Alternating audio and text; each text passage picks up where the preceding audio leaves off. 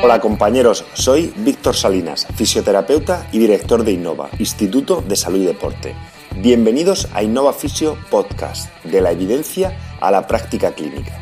Un espacio en el que compartiremos los resultados de los últimos estudios en fisioterapia del sistema musculoesquelético y entrevistas a referentes en nuestra profesión y profesiones afines. Todos tenemos unas agendas muy apretadas que nos impiden estar al día en nuestra profesión y por eso el objetivo de este podcast es hacer accesible al fisioterapeuta las últimas investigaciones de una manera sencilla, clara y con una evidente aplicación práctica. Estar al día en tu profesión está a tu alcance. ¡Comenzamos! Hola compañeros, bienvenidos a un nuevo episodio de Innova Fisio Podcast. En el capítulo de hoy hablaremos sobre las fuerzas de contacto en la cadera y la activación muscular en pacientes asintomáticos con eh, morfología de la cadera tipo CAM durante el movimiento de squat profundo, un artículo publicado por Castelli y colaboradores en la revista Frontiers in Sports and Active Living. Para mí se trata de un artículo fundamental puesto que pone en contexto los hallazgos estructurales y los hallazgos morfológicos y la importancia de la individualidad de cada paciente y la capacidad de adaptación del ser humano y las limitaciones que a veces nos ponemos por estos eh, hallazgos estructurales que encontramos en los pacientes y en el diagnóstico de ellos y en las etiquetas que los ponemos y como vemos que existe o deberíamos de poner el foco de atención en aquellos pacientes que también tienen esa patología estructural pero no hay una patología funcional o clínica y qué adaptaciones podemos hacer para conseguir esas eh, situaciones en las que existe, como bien digo, patología estructural, pero no hay patología funcional, que al fin y al cabo es lo que cuenta. El, el impingement femoracetabular es un síndrome bastante frecuente que causa dolor de cadera y que suele resultar en un daño eh, condrolaural y una degeneración de la articulación de la cadera mm, frecuente y prematura. la morfología del tipo CAM se define como una mm, deformidad en el, cuello femoral y un aumento del ángulo alfa de la, de la cabeza femoral que hace que impida, en teoría, el, eh, la movilidad de esta normal y haya un mayor eh, impingement, eh, nunca mejor dicho, con el acetábulo y que puede resultar normalmente pues, en dolor anterior, de cadera o dolor en la zona de la ingle, en lesiones labrales y también en un daño del, del cartílago. Hay estudios previos sobre la petomecánica de este síndrome que especulan que la existencia de, de una morfología tipo CAM es la causa de esa limitación del rango funcional del movimiento que ha sido demostrado en, este tipo de pacientes que presentan sintomatología y que hay un eh, menor movimiento tanto de la cadera como de la pelvis durante actividades como la marcha, subir escaleras, la flexión profunda en el deep squat o en la sentadilla profunda y en las valoraciones clínicas. También se han demostrado que las fuerzas de contacto de, la cadera comparadas con sujetos sanos también están disminuidas en estos sujetos. De, de, todos modos, nos encontramos, sin embargo, cada vez más reportes o cada vez más información de aquellos individuos con, con morfología tipo CAM, pero que no tienen ningún tipo de signo clínico o síntomas, que son una indicación de que solamente este tipo de morfología encontrada en una prueba diagnóstica no pueden justificar los síntomas del paciente o la limitación del rango de movimiento. Un conocimiento mayor de cómo estos sujetos que no tienen síntomas pero que sí tienen una, digamos, eh, estructura eh, o una morfología diferente a lo habitual, nos podría ayudar a entender realmente a cuál es la explicación de este dolor de,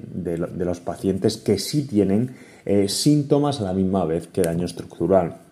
El objetivo del estudio fue comparar precisamente las fuerzas de contacto de la cadera y las activaciones musculares en pacientes afectos de síndrome de impingement funcional, pacientes eh, asintomáticos con morfología tipo eh, CAM y pacientes de grupo control durante la tarea de sentadilla profunda. Fue un estudio prospectivo con tres tipos de, grupos, como lo que hemos ido eh, mencionando, en el que se midió la cinemática y la cinética mediante estudios complejos computacionales de modelación de las fuerzas estimadas tanto de contacto como de activación muscular de la cadera. Eh, fue un estudio de dos años en el que se reclutó a 68 pacientes, 32 de ellos presentaban con un dolor unilateral, con signos de impingement, con dolor y con una morfología tipo CAM específica medida mediante radiografías y que confirmaban todos los síntomas. Eh, también se hizo una exploración física con los test habituales de impingement en deflexión, aducción y rotación interna,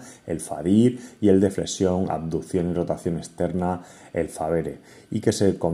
utilizaron para confirmar la presencia de síntomas y eh, los sujetos asintomáticos se les quedaba totalmente ciegos y no se les hacía ver que tenían una morfología tipo eh, CAM hasta que hubieran completado el estudio. Eh, la preparación o antes de los test se incluyó un, cuestionario ya validado que conocemos, el HOS, que es un, cuestionario que mide de 0 a 100 de la discapacidad tanto de la cadera y de una posible osteoartritis, siendo el, peor resultado 0 y el mejor 100 y se realizaba eh, primero unos 5 minutos de calentamiento y un, periodo de, de stretch, de estiramientos para que hicieran realmente el movimiento de sentadilla completa con todos los marcadores retroflectivos puestos anteriormente. Se realizaban cinco squat profundos con los pies a la altura de las caderas y los eh, brazos hacia adelante. Los pacientes lo realizaban al ritmo que ellos quisiesen. El objetivo del, estudio, como hemos dicho, fue comparar la cinemática de la pelvis y la cadera y las fuerzas de contacto que sufría esta articulación entre los tres tipos de grupos de pacientes. Se confirmaron las hipótesis de los investigadores en que la cinética de los pacientes asintomáticos pero con morfología tipo CAM se parecía a los pacientes control y tenían unos ángulos mayores de báscula pélvica anterior y flexión tanto en el descenso como en el ascenso eh, de las fases medias en el ciclo de squat cuando se comparaban con los sujetos con un impingement funcional sintomático. Eh, los sujetos asintomáticos pero morfológicamente con tipo CAM mostraban unos momentos de extensión de cadera mayores durante el descenso y el ascenso cuando se comparaban con ambos grupos. Por tanto, podríamos eh, correlacionar que un mayor momento de extensión de cadera podría eh, mejorar esa dificultad que tendrían debido a su morfología, puesto que era mayor que en el mismo grupo control. Eh, en relación a las fuerzas de contacto de la cadera, los eh, análisis demostraron unas cargas similares tanto en el grupo control como con el grupo asintomático y que obviamente eran mucho mayor que en el grupo de impingement funcional. Estos hallazgos en los pacientes eh, asintomáticos van en línea con estudios anteriores que demuestran que las fuerzas de contacto de la cadera llegan a una magnitud entre 2,5 y 3 veces el peso corporal en la fase más profunda de la sentadilla, que es cuando el aductor mayor, el cuádriceps, el isquio y los glúteos están eh, actuando o son los mayores eh, contribuyentes durante esta tarea. Sin embargo, mm, sabemos que, la presencia de, de, la morfología tipo CAM aumenta el riesgo de las fracturas laterales y una degeneración progresiva de la articulación pero las diferencias que existen en la biomecánica entre pacientes eh, sintomáticos y grupos control no explica realmente cómo eh, el tamaño de la morfología de cadera puede conllevar a estos problemas. De hecho, eh, como hemos demostrado, como han demostrado los investigadores, pacientes asintomáticos demostraron una báscula pélvica anterior mayor que está en alineamiento con estudios anteriores en que ha demostrado que hay mayor fuerza de extensores de cadera en los pacientes eh, asintomáticos en este tipo de patología que contrarresta la morfología y por lo tanto permite una vida asintomática y una eh, movilidad y fuerzas de contacto eh, adecuados en la articulación de la cadera, ideales para una homeostasis articular ideal. Estos factores lo que permiten es que realmente estos pacientes con una morfología diferente tengan una cinemática y cinética muy parecida al grupo control durante las tareas de sentadilla. De hecho, el mayor grado de flexión y báscula pélvica anterior alcanzado por estos eh, individuos puede darnos información adicional que la presencia o el tamaño de la morfología tipo CAN que modifica la biomecánica de los eh, articular de los pacientes con FI puede no ser eh, realmente el motivo de, esta modificación del RON, sino que puede ser una estrategia eh, sensorio-motora para evitar el dolor. La progresión de la morfología tipo CAM está asociada con, normalmente con un comienzo de síntomas y puede inducir a los pacientes con FI a adoptar una posición más eh, posterior de la pelvis que de la báscula pélvica que limitaría la movilidad de cadera y estableciendo un mecanismo protectivo reducir las cargas en la articulación. Esto unido a la mala educación que solemos hacer los eh, profesionales sanitarios, dando eh, información catastrofista y muy basada en hallazgos estructurales, podría eh, fomentar esa kinesiofobia y evitar esas cargas en la articulación y crear mecanismos de rigidez y evitación del movimiento que realmente empeoren los síntomas con el paso del tiempo.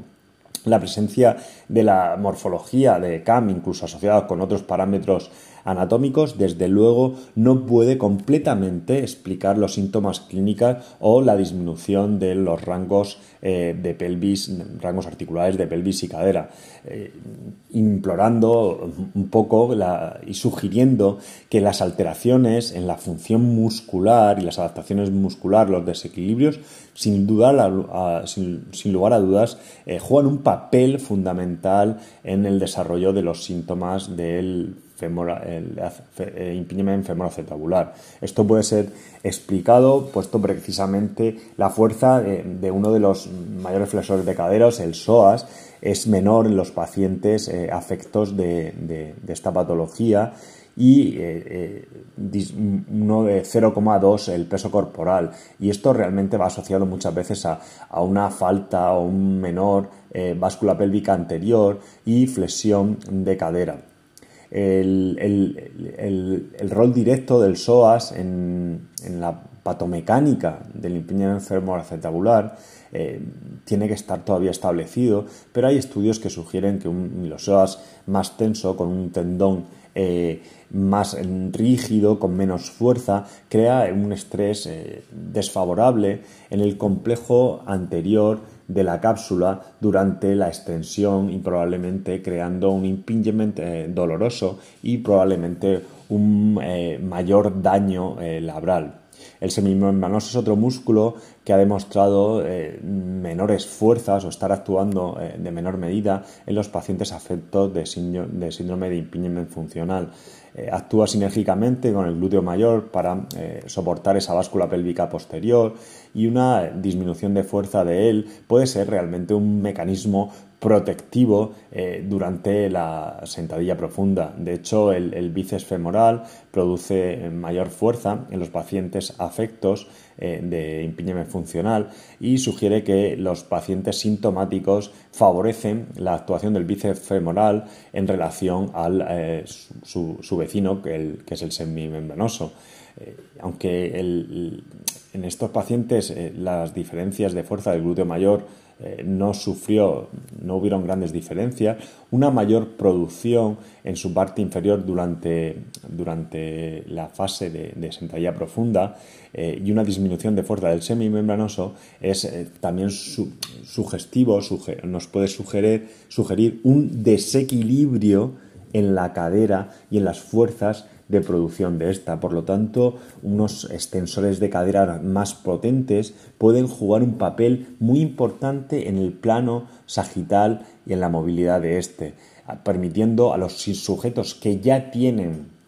eh, eh, una morfología CAM pero asintomática que basculen la pelvis posterior cuando se llega precisamente a la sentadilla profunda. Es decir, lo que buscamos es que haya una báscula pélvica anterior en las posiciones iniciales y una báscula pélvica posterior en las fases finales. Realmente es que haya el máximo recorrido en ese plano sagital o unido a una flexión de cadera que nos permita realmente compensar esa deformidad estructural y evitando que realmente haya dolores y realmente que haya una eh, adecuada distribución de fuerzas en toda la articulación, que sabemos que es fundamental para la correcta homeostasis articular. Eh, estos resultados sugieren que, los pacientes con, mayores eh, cargas en la articulación, en los pacientes asintomáticos, eh, funcionan biomecánicamente de manera similar a los pacientes que son del grupo control. El uso de la sentadilla profunda eh, es un diagnóstico, una herramienta diagnóstica muy utilizada en la literatura y que clínicamente tiene gran utilidad puesto que eh, es capaz de discriminar a aquellos individuos que tienen morfología tipo CAM eh, dolorosa y no dolorosa debido a la profundidad de, esta, de esta tarea y sobre todo en las compensaciones que se producen. Eh, estos hallazgos refuerzan la especulación de que un desequilibrio en la contracción muscular y probablemente combinado con una inestabilidad de la cadera debido a, una cápsula articular débil pueden estar asociados con la sintomatología del impingement funcional de cadera. Si te ha gustado el podcast, suscríbete en la app o plataforma que utilices normalmente para escuchar tus podcasts. Te agradezco dejes una review, una valoración o un comentario con tu opinión. Cualquier crítica constructiva, sugerencia o idea para mejorar serán bienvenidas.